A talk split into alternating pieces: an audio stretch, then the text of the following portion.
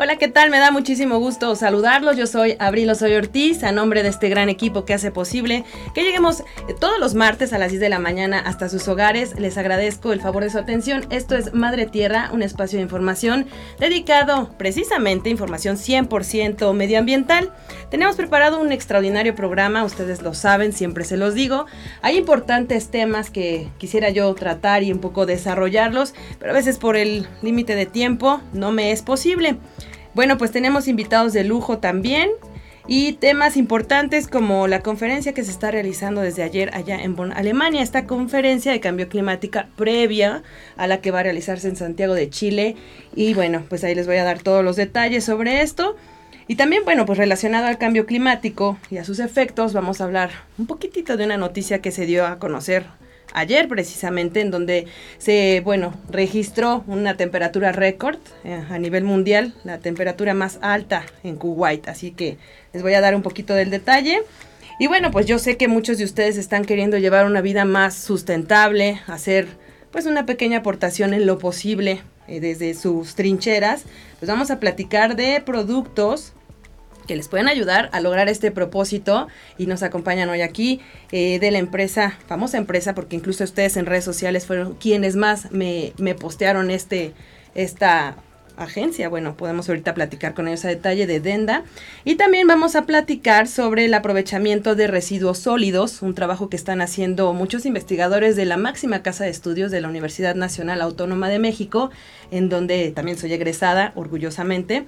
Y bueno, vamos a conocer eh, algunos de los talleres, en particular el taller de humus de lombriz, o bueno, como ustedes lo conocen, lombricomposta.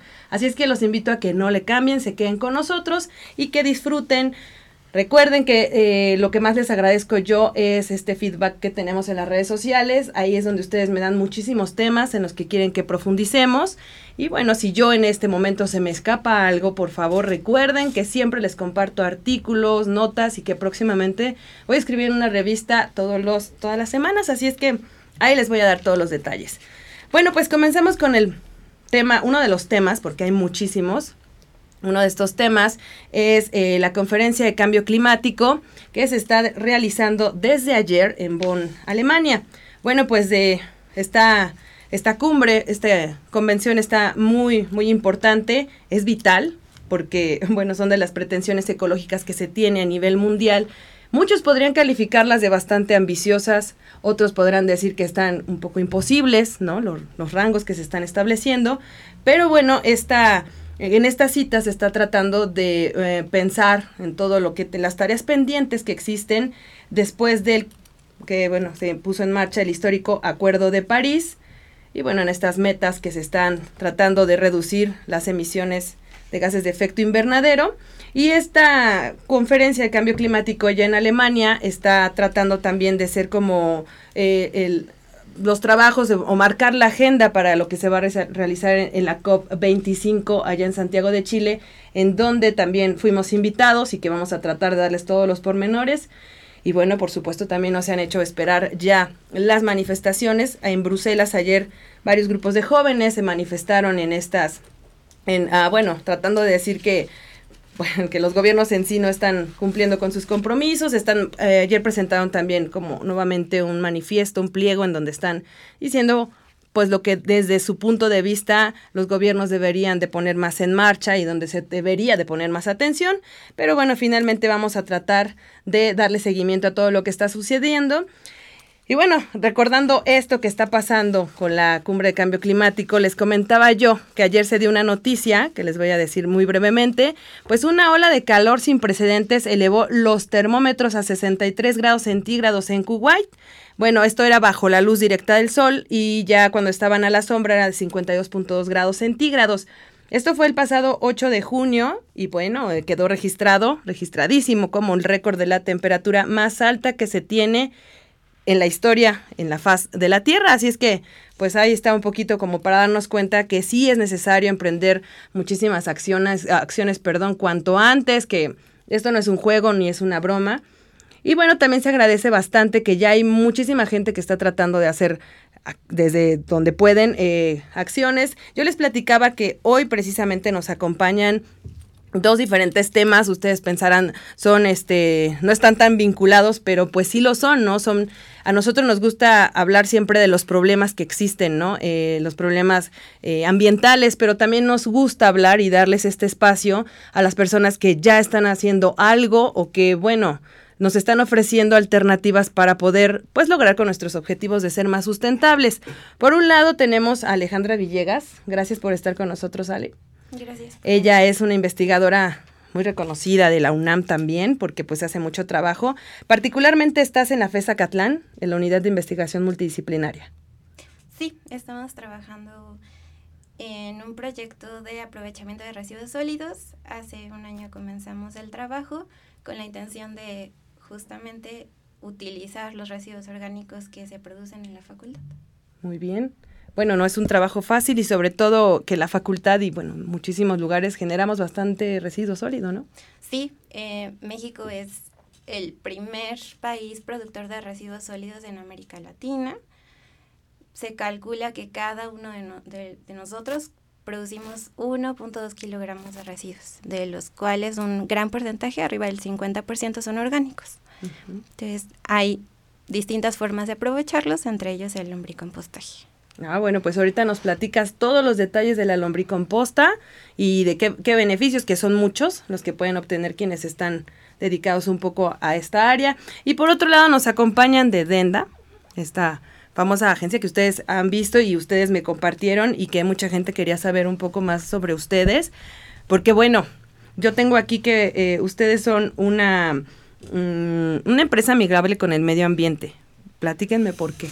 Hola, gracias por la invitación. Eh, Denda es un e-commerce, básicamente. Eh, tenemos más de, estamos en Chile y en México y tenemos más de 2.000 productos eh, y todos son em, certificados que son para mejorar tu calidad de vida, pero también ayudar al planeta.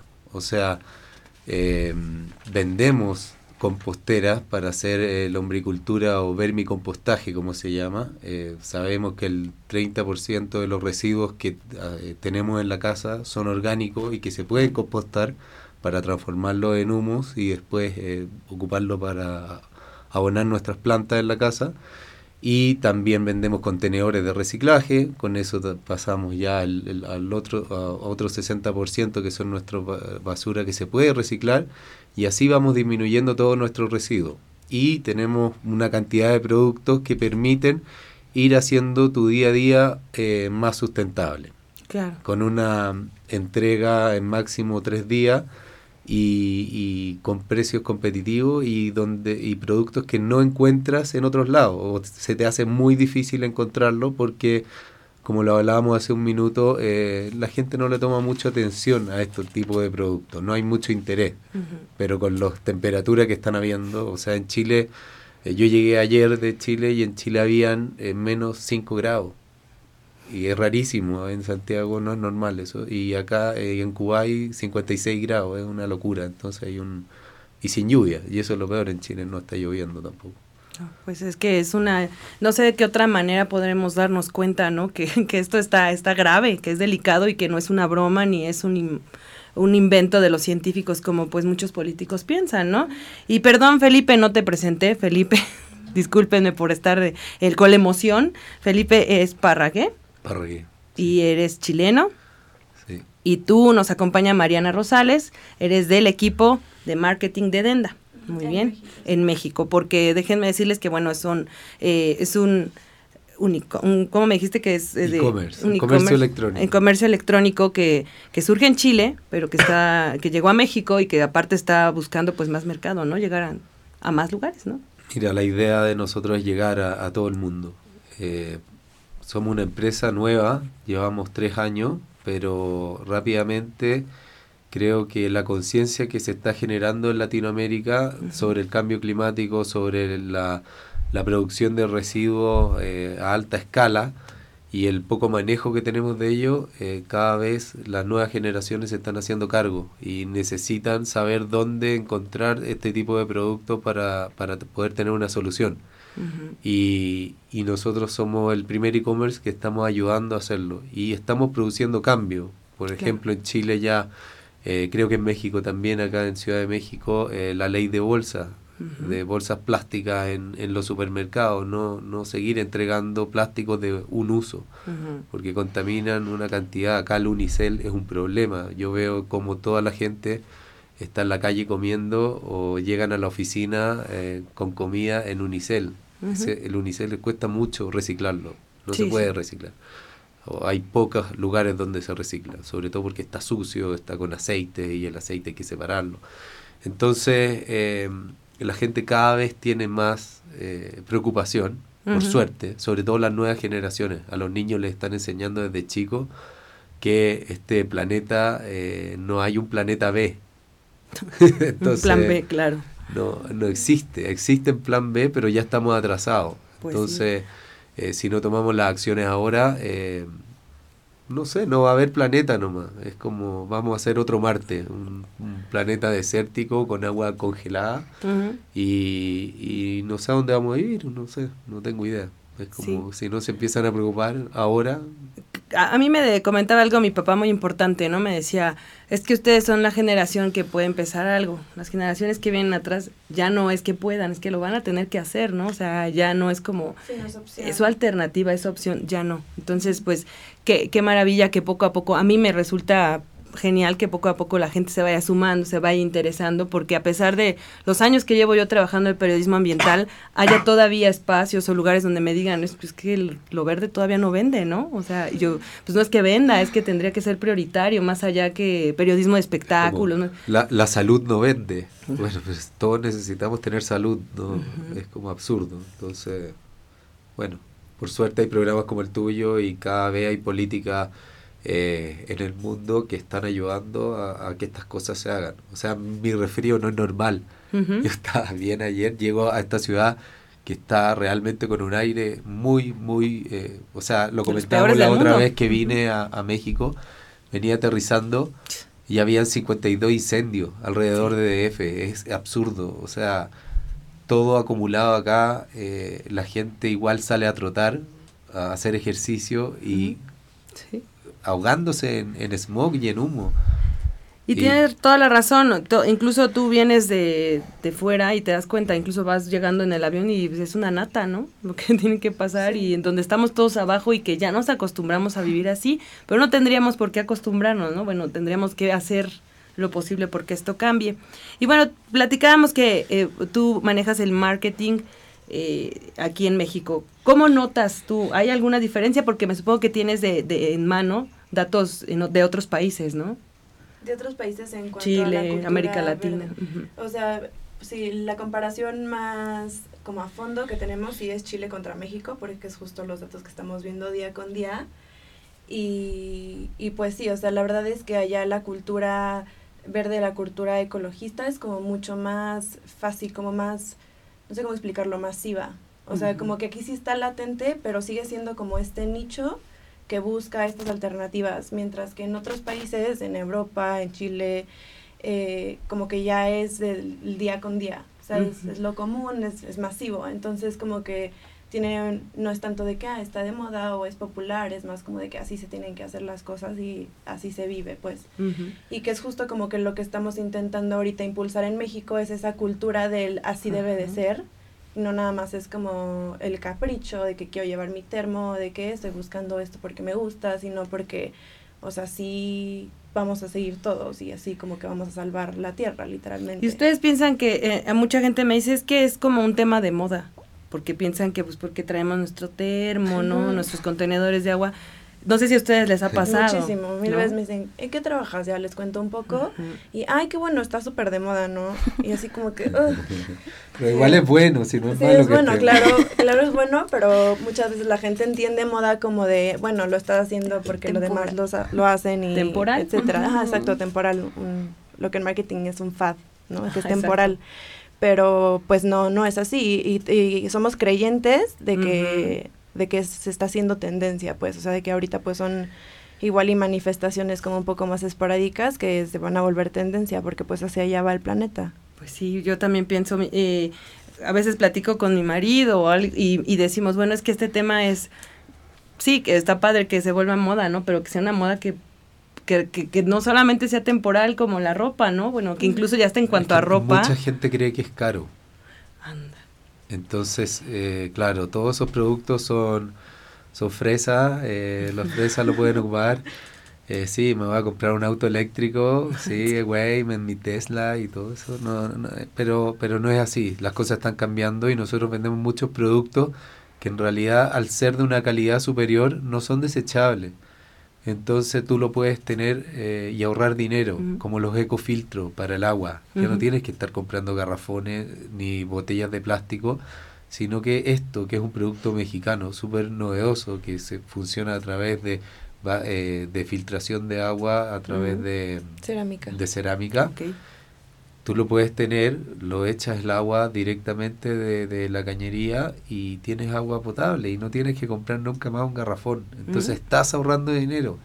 No es más caro. Haces la inversión una vez y, y, listo. Lo mismo va a pasar con, con, la energía renovable, con tener paneles solares en, tu techo para generar tu propia electricidad. Eh, yo creo que si logramos conectar con la masa de gente y que vea esto como una oportunidad de abaratar costo y no una moda fresa, eh, vamos a poder eh, cambiar un poco la, concepción de, de, la sustentabilidad como un producto caro. Sí, tienes toda la razón. Por ejemplo, platicábamos contigo, Ale, de pues la máxima casa de estudios, ¿no? La UNAM, reconocida a nivel internacional. ¿Y tú cómo notas a la comunidad en estos temas? Porque estás también dentro de un área, en la unidad de investigación multidisciplinaria, en donde se hacen, se habla sobre todos estos temas, ¿no? Pues sí, justamente al inicio fue eh, complicado porque nosotros somos del, yo soy química, entonces en, justamente en la FESA Catlán no hay, no hay áreas afines. el área más afín es ingeniería civil. Cuando sin embargo, cuando comenzamos a trabajar había muchos muchachos interesados, ¿no? Que parecería completamente opuesto la ingeniería civil, eh, construcción de mega edificios con eh, proyectos pues sostenibles, ¿no? O, o, aprovechamientos de materia orgánica, etcétera. Pero hemos tenido muy buena respuesta por parte de los estudiantes y el taller que como producto, uno de los productos del proyecto que estamos eh, realizando en la facultad es el taller de lombricomposta. Hemos tenido eh, muchos interesados, afortunadamente, no solamente de la facultad, sino eh, de comunidad externa. Entonces, es, es muy agradable saber que a las personas les interesa. Gratificante sobre todo. yo también soy egresada de la misma facultad, y recuerdo que en esta unidad de investigación multidisciplinaria, la WIM, eh, tenían muchos proyectos en mente. No sé si haya sido posible que se pudieran desarrollar. Eh, recuerdo mucho de un profesor que mencionaba esto de hacer captadores de agua de lluvia o para los baños, ¿no? Porque pues, se gasta muchísima agua, ¿no? Y entonces dejar de utilizar esta agua potable o que podría ser usada para otras cosas, pues para hacer este utilización de aguas grises, ¿no? O utilización de pues no sé, em, darle otra, otro, otro uso, ¿no? Al, agua de lluvia y que pudiera servir de muchas otras formas. No sé en qué quedó este estatus. Mm, hay un proyecto de captación de agua de lluvia que mm, muy posiblemente eh, se va a instalar un, un sistema de captación de agua de lluvia en uno de los edificios nuevos de la facultad y además, en, también en el departamento tenemos un módulo eh, piloto del lombricompostaje. Su capacidad es pequeña, es de 500 eh, litros apenas, pero eh, necesitamos agua para, para humedecer el, proceso y utilizamos justamente un sistema de captación de agua de lluvia y es con esta agua de lluvia que, que mantenemos la humedad en el lombricompostero. No, y qué interesante que, bueno, estén sumando este tipo de proyectos, pues es una de las entidades multidisciplinarias más grandes de la UNAM. ojalá que cuente con todos estos eh, recursos. Bien, pues regresamos con, con la, lo que estábamos platicando. Les decía yo que fue gracias a ustedes que nos ven, que me estaban pidiendo pues conocer más a detalle y sobre todo qué más productos ofrece Denda. Pues para ello nos va a platicar ya sea Felipe Mariana, el que guste, ¿Cómo es que surge esta idea de, de Denda? ¿Cuál fue el objetivo? Porque pues bueno, todas las empresas tienen una historia.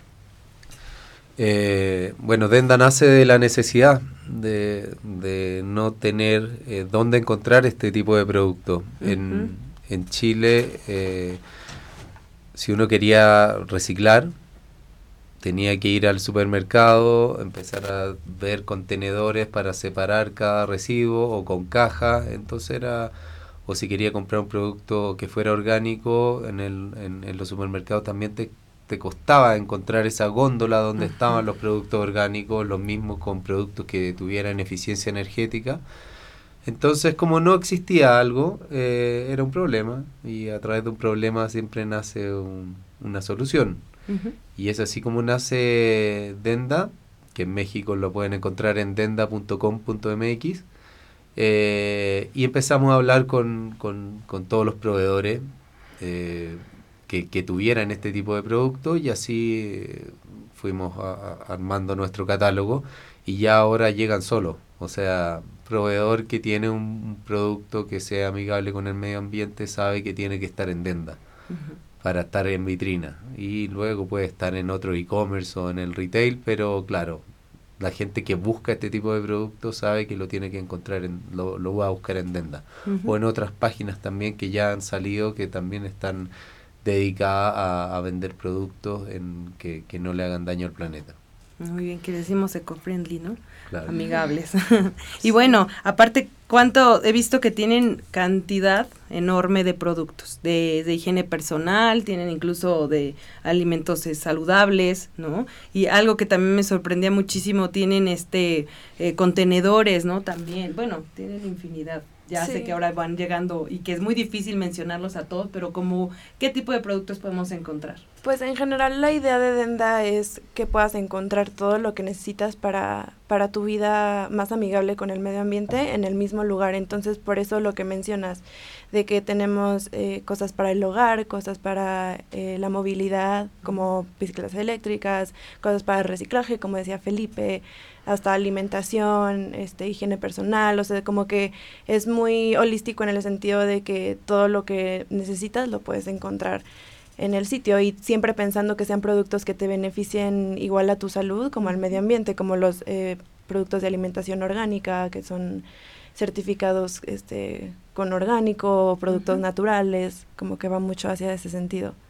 Ya hace ocho días platicaba yo con unos chicos de, también ellos hacen eh, marketing de productos orgánicos pero mexicanos, ¿no? Ellos me decían, eh, actualmente, bueno, en las páginas puedes tú vender, ¿no? Artículos de cualquier tipo, puedes venderte hasta ti, ¿no? Pero deben cumplir ciertas certificaciones, ¿no? Deben estar avalados por ciertas asociaciones, no es solamente venderlos así, ¿no? Sí, En, Denda tenemos más de 40 certificaciones, eh, incluso tú te metes al sitio y puedes eh, cliquear una certificación y te van a aparecer todos los productos que están certificados con esa certificación, ya sea vegana, eh, orgánica, hecho en México, que también es muy importante, la mayoría de nuestros proveedores son locales, eh, tratamos de, de, de, hacer eso en cada país. En Chile también la mayoría, el 90% de los proveedores son locales. Eh, y lo que no encontramos acá, eh, lo proponemos a empresas para que lo hagan. Y si no lo hacen, ya vamos buscando a, proveedores afuera. La alternativa, ¿no? Claro, pero, pero sí, y como dice Mariana, es lo que más vendemos ahora son productos de uso diario que antes eran de plástico, como cepillos de dientes, eh, popotes de eh, biodegradables y, y, esas cosas, porque la gente también quiere partir de a poco. Entonces parte con lo que es cotidiano. En Chile lo que más vendemos son pañales biodegradables para bebés, que es algo que contamina, pero mucho, mucho, mucho. Y acá en México, la diferencia es que vendemos cosas para, para los dientes, o sea, cepillos de dientes y también eh, copitas menstruales. Ah, sí. También eh, somos la, el, único e-commerce que tiene la, una certificación para vender ese tipo de productos. Entonces, eh, nos ha ido muy bien con eso y es buenísimo, porque la cantidad de, contaminación que se produce con eso y, y aparte lo poco higiénico que es, y que me imagino que durante la historia siempre te han enseñado cómo usar una cosa, pero al parecer esa, esa, esa forma de usarlo estaba mal. Entonces ahora vamos cambiando y, y, a mí me, me, o sea, no me impresiona, pero me, me causa mucho grado que en México eh, no esté yendo bien. O sea, se estamos notando el cambio. y pues no solamente en Ciudad de México, sino que nos compran de todo México, entonces... Y mira que México es enorme. Y, y, sí, como dices, bueno, todos los cambios van a ser poco a poco paulatinos y qué bueno que la gente pues desde algo cotidiano como un cepillo dental, un popote, un este una de estas para mover, lo que sea, pero lo está haciendo, ¿no? Y, y sobre todo pues, ya hasta el, el hecho de ver yo personas que ya traen sus contenedores de agua, pues me da gusto, ¿no? Dices, alguien me decía, bueno, pero es que ¿qué va a pasar con las empresas que viven de esto? Bueno, ellos van a tener que, que, que evolucionar. evolucionarse y, adaptarse a esto, ¿no? Finalmente, como dice Felipe, y como me lo decían de las baterías de LTH, ¿no? Bueno, pues es que ninguna empresa eh, eh, miró esto, ¿no? O sea, nadie se puso a pensar, finalmente fue eh, producir y, y, obtener. Hay, hay, un ejemplo que uno no se pasaría por la cabeza. ¿Tú sabías que en, en Chile la, eh, cómo, cómo, cómo iluminaban las calles antes? No. no hace mucho, hace, estoy hablando 100 años a través de la grasa de las ballenas. Entonces mataban alrededor de 100, 200 ballenas diarias en, los en las diferentes balleneras que habían a, lo largo de Chile y con eso extinguieron las ballenas. No pensaban que se iban a acabar los animales, entonces mataban, sacaban la grasa, la derretían y con eso iluminaban las calles. Imagínate, ahora es impensable eso. Quizás eh, para nosotros eh, es muy normal ocupar un cepillo de plástico pero ojalá que pronto sea inconcebible, oye, ocupaban cepillos de plástico y eso después lo botaban y quedaba ahí, se lo podía enterrar una foca o una tortuga o llegaba directamente a la playa. Y, para nosotros ahora es como, ah, te encuentras un plástico en la playa y es como, ah, sí, por último lo recojo y lo voy a botar a la basura y seguramente va a volver al mar porque no lo reciclaste. Pero es casi normal y para mucha gente es normal. Entonces tenemos que sacar lo normal de, de, nuestra cabeza y empezar a hacer las cosas bien. De a poco, de a poco. Yo no obligo a nadie a hacer como las cosas de una vez. Sí, entre la sociedad mexicana había mucho una frase, una palabra, perdón, de que normalizamos todo, ¿no? O sea, normalizamos desde la violencia, normalizamos no sé qué. La mordida. Eh, sí, normalizamos la corrupción. Bueno, pues también normalizamos pues la contaminación, ¿no? Eh, Vamos a también, Alejandra, tú por tu, eh, en, tus esfuerzos, en tu trabajo, estaba yo leyendo que eres licenciada químico-farmacéutica, bueno, tienes muchas eh, maestría en ciencias químicas, ¿no? Has estudiado muchísimo. ¿Por qué te, eh, te has dedicado, además de haberte dado cuenta, pues que los residuos sólidos son así, se hacen, se producen por muchísimas toneladas, eres también una preocupada por el medio ambiente y desde tus esfuerzos montas talleres. Uno de estos es el taller del lombricomposta. Sí, eh, como les platicaba, es un producto de la investigación que hemos realizado porque no, eh, a pesar de que es una práctica muy común, el lombricompostaje y hacer composta y, y todos hemos escuchado hablar de la composta, también hay que tener ciertos cuidados respecto a la composición química y a la madurez del producto.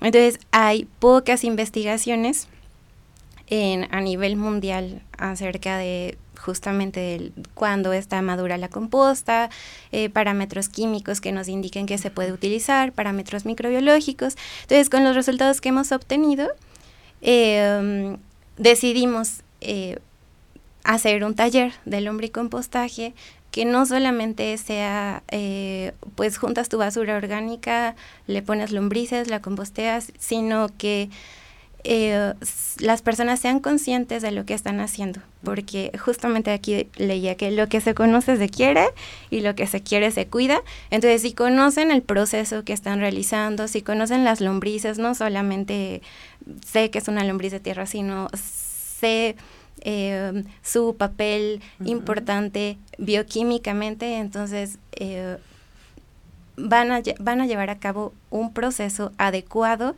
y que además el producto que van a obtener no va a ser dañino, porque también hay esa, ese riesgo, que hagas tu composta pero que no, que no sirva. Entonces el, la intención es hacer un taller, pero sí con bases científicas para que las personas que están interesadas lleven a cabo en su casa el proceso, a lo mejor sí comprando un compostero, pero se puede hacer reciclando cualquier objeto, ¿no? Cualquier contenedor. Entonces, pero que hagan bien el proceso y que obtengan un producto de calidad.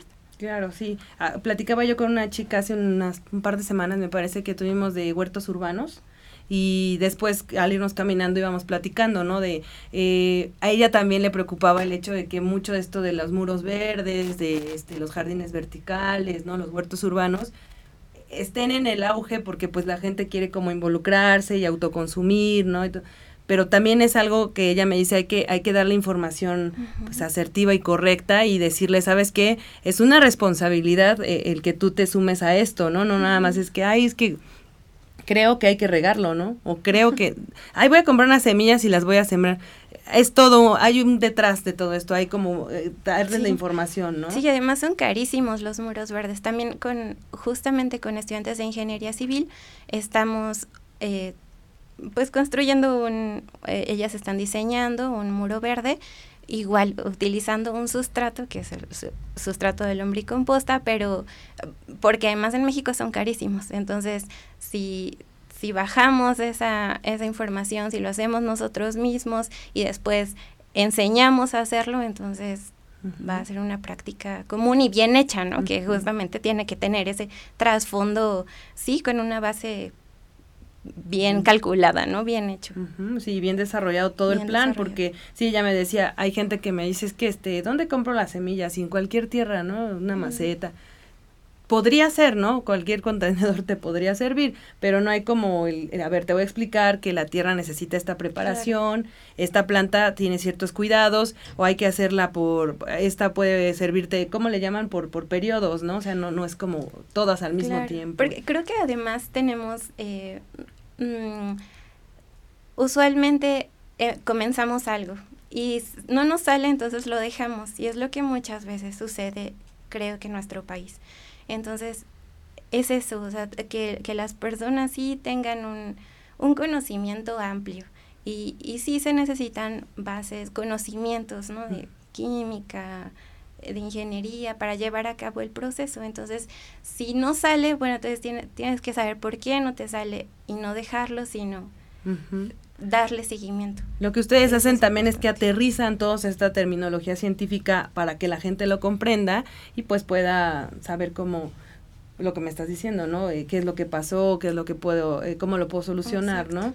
Y bueno, continuamos con ustedes, chicos, me iban a platicar sobre sus redes sociales, tienen algún, algo, lo que quieran ustedes contarnos.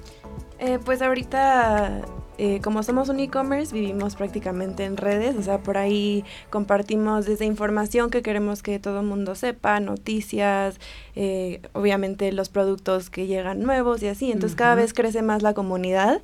Este, ahorita en Instagram ya somos casi 15 mil personas y en Facebook 67 eh, entonces, pues como que ya se está creando esta de compartir.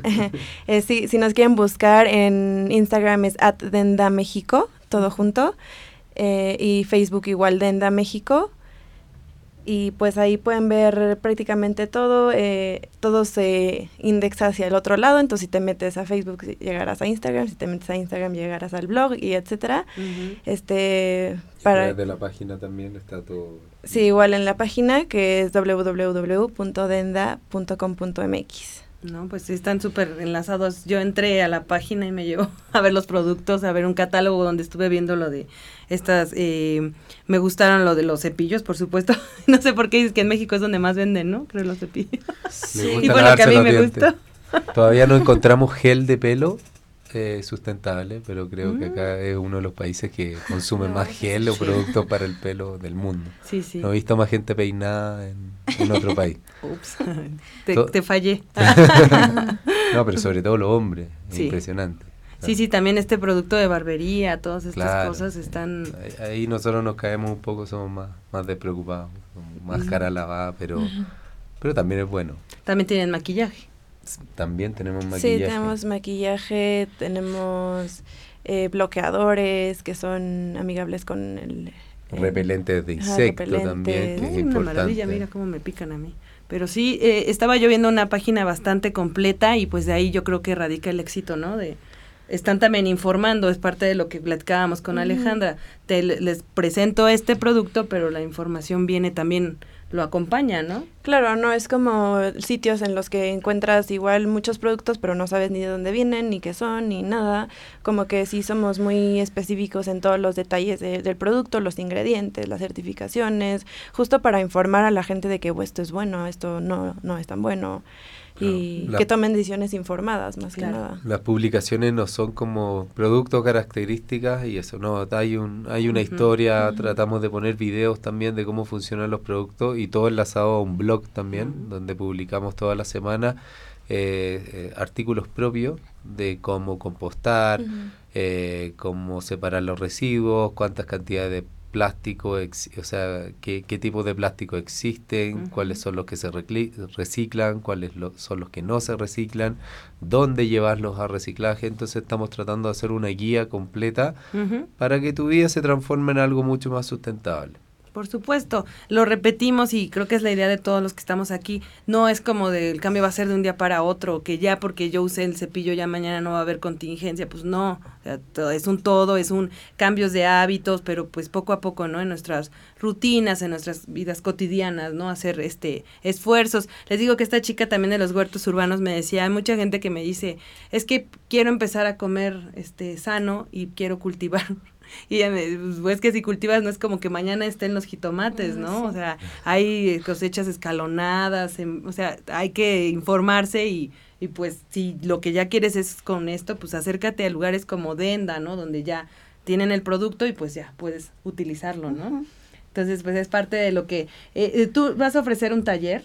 Sí, el taller es el 21 de junio. Ujú. Afortunadamente ya, bueno, el grupo, el grupo que de- contemplamos ya está lleno, entonces vamos a abrir una nueva fecha el 26 de julio. El curso es gratuito.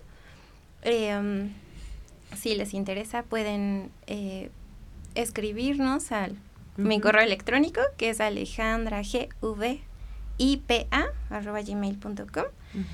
Y eh, um, también ya hemos recibido interesados, entonces eh, como ha tenido bastante éxito, vamos a vamos cada semestre a, a abrir un taller, igual con la intención de que, que sea gratuito, entonces seguramente en enero o en diciembre estaremos anunciando un nuevo taller de Sí, si no, de todas maneras, yo en mis redes sociales comparto una publicación que me hizo llegar una de nuestras colaboradoras, esta Sonia Santiago, a quien eh, quiero muchísimo. Ella fue la que me dijo, ella también es profesora de Acatlán, y también ella fue la que me enseñó esta publicidad de... Lo que más nos llamó la atención a nosotros fue esto de taller gratuito, ¿no? A veces muchas de estas cosas pues no son gratis, ¿no? Siempre tienen un costo y afortunadamente eh, existe la posibilidad todavía en la máxima casa de estudios que pues Sí. también no nos cuesta eh, bueno, como estudiante, bendita escuela, ¿no? Que no pagamos un peso, que sean nuestros libros, nuestros transportes y eso, pero bueno. Entonces este taller lo vamos a, a- a ponerles la publicidad yo en mis redes sociales para que pues sepan un poco. Ahí también viene eh, el correo de Alejandra, donde pues te pueden escribir. Sí. Ahí se tienen que inscribir. Sí, sí, eh, eh, bueno, para darles más detalles del taller, lo impartimos tres profesoras, eh, yo, la parte química, una gran amiga que es eh, Gabriela, que es maestra en ciencias biológicas, y también la profesora María Andrea Suárez, que es ingeniera bioquímica.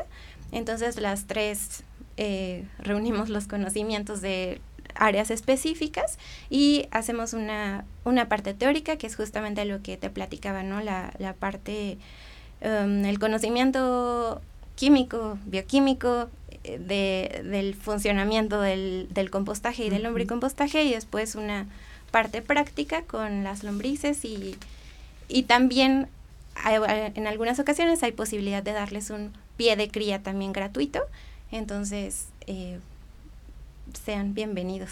Pues sí, aparte de grandes beneficios que tiene la lombricomposta, ¿no? Me parece que una de ellas es eh, reducir el consumo de agua, ¿no?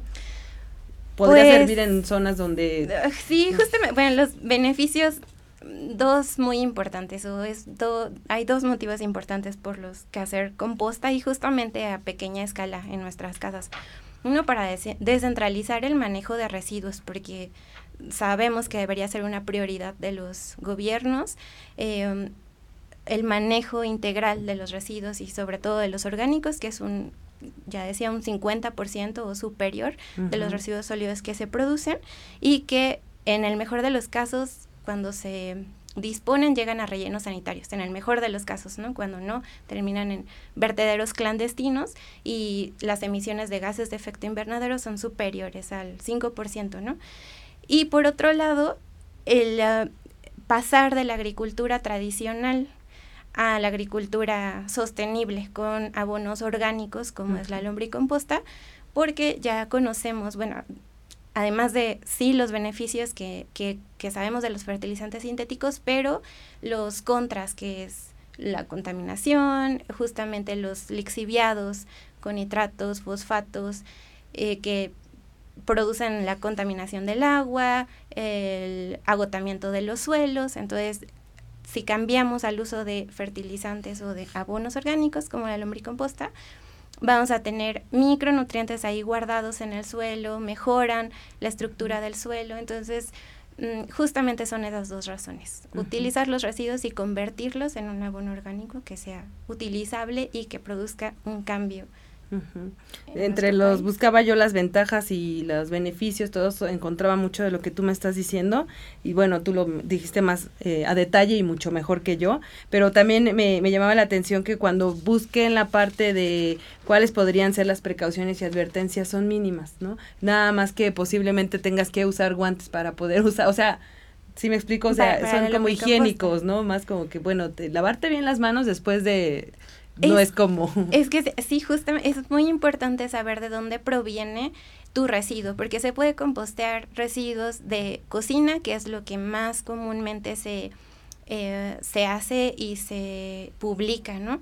Pero se puede también compostear heces humanas, mm. las heces de las mascotas, que actualmente pensamos que con depositar las, las popos de las mascotas en una bolsa y tirarlas donde debemos, ya estamos cumpliendo un papel, ¿no? Y estamos siendo eh, buenos ciudadanos, pero no es así, es un problema, esa, esa popó sigue siendo un problema, entonces se puede compostear, sin embargo sí tenemos que tener cuidados porque tenemos microorganismos que son patógenos, entonces la, la, las lombrices, a diferencia de un compostaje tradicional, aceleran el proceso y sí disminuyen de forma muy significativa el contenido de microorganismos, entre ellos los patógenos pero sí tenemos que tener cuidado al manipular estos residuos. De ahí en fuera veía yo que pues era, ¿no? Eso o que podía tener este químicamente estable durante 18 meses, pero que lo preferente era usarlo 12 meses,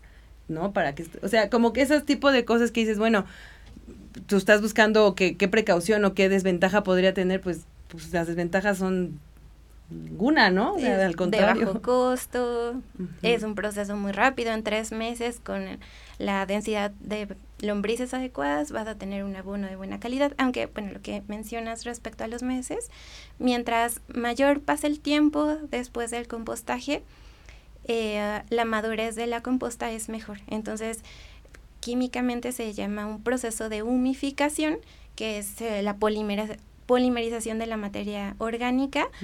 Eh, entonces, conforme pasa el tiempo, esa composta va a ser más madura y por lo tanto va a tener mayor contenido, contenido de humus.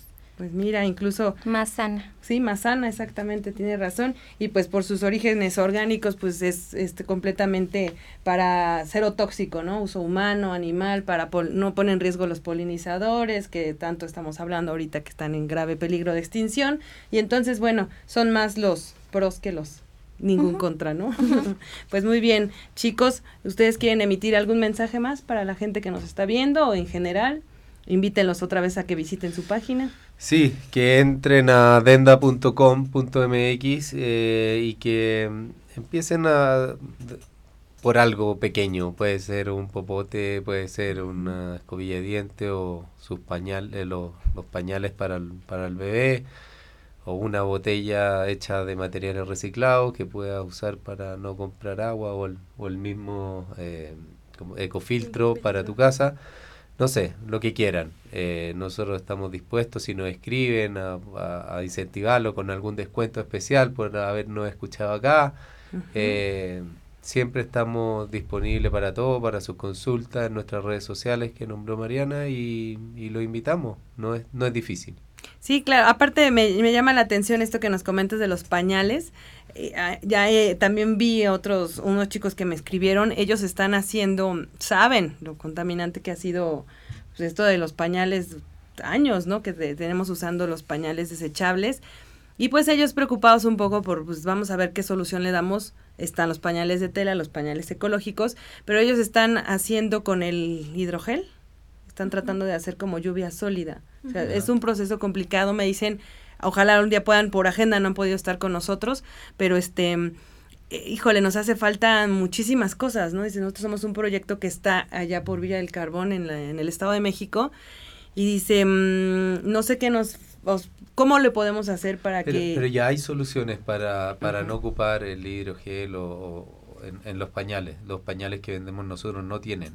Uh -huh. Tienen otros, eh, eh, eh, están hechos a base de celulosa y la celulosa viene de los árboles, entonces dice, ah, pero talan árboles. No, pero tiene una certificación que dice que plantan más árboles de los que talan. Uh -huh. Ah, pero ocupan cloro para el blanqueamiento y mucha agua. No, estos no están hechos con cloro. Entonces todo lo vamos explicando uh -huh. para, para, para que se entienda que no es tanto que se, se demoran igual siete años en compostarse estos pañales, uh -huh. es mucho tiempo, pero un pañal normal se demora de 500 a 1000 años en, en degradarse, es demasiado. Uh -huh.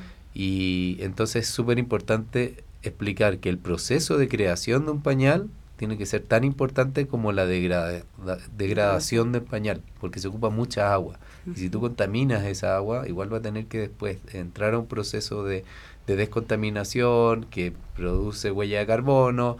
Entonces, hay que explicarlo todo. Claro, sí, y, y, te decía de estos chicos porque ellos están en una zona, pues que todos sabemos, el Estado de México, una de las zonas más castigadas del país, y más yéndote a las zonas así como Villa del Carbón, todo esto no tienen, o siguen pensando que, lo que comentábamos al principio del programa, estos productos son muy caros, ¿no? Entonces allá la gente, pues su facilidad es ¿Por ir qué y se llama Villa del Carbón? Pues porque... Antiguamente sí, era una zona de carbón. Sí, una zona carbonera. Incluso ahorita ya es un pueblo mágico y se dedican a la peletería, ¿no? Entonces, este, pues mm, e, es difícil todavía de acceso a estas zonas, es este complicado pues llegar con la gente, hace falta muchísima educación ambiental y no solo ahí, pues, en muchísimos lugares, pero él me decía que ellos en los vertederos de basura donde todavía es al aire libre, pues de las cosas que más encontraban pues eran pañales, ¿no? Entonces ellos viendo esta problemática es, comenzaron a hacer esto del, del, hidrogel. Por supuesto que si nosotros vamos con las personas y les decimos, ¿sabes qué existe esto ya? Posiblemente mm. podríamos empezar a cambiar un poco la, la mentalidad, ¿no? Pero pues de eso se tratan estos espacios, de, de darle voz a todos ustedes y que la gente sobre todo conozca que hay alternativas, ¿no? Y que lo puede... Siempre. Sí, que las hay, nada más es cuestión de, de hacer un cambio. Por supuesto, pues chicos, llegamos al final de este espacio. Yo les agradezco muchísimo a todos los que nos acompañaron por Facebook Live, a ustedes por haber venido, Alejandra Villegas, gracias. Mm, muchas gracias por la invitación. Felipe, Mariana, gracias sí, por gracias. gracias Abril. por haberse tomado el tiempo. Yo sé que son están bastante ocupados y que les dije, les robo un poquito nada más de tiempo. pues muchísimas gracias, gracias, Frida, a ti por estar allá atrás haciéndome señas y movida. Pues muchísimas gracias y nos vemos el próximo martes. Espero tenerles también más noticias buenas y más recomendaciones. Y bueno, bye.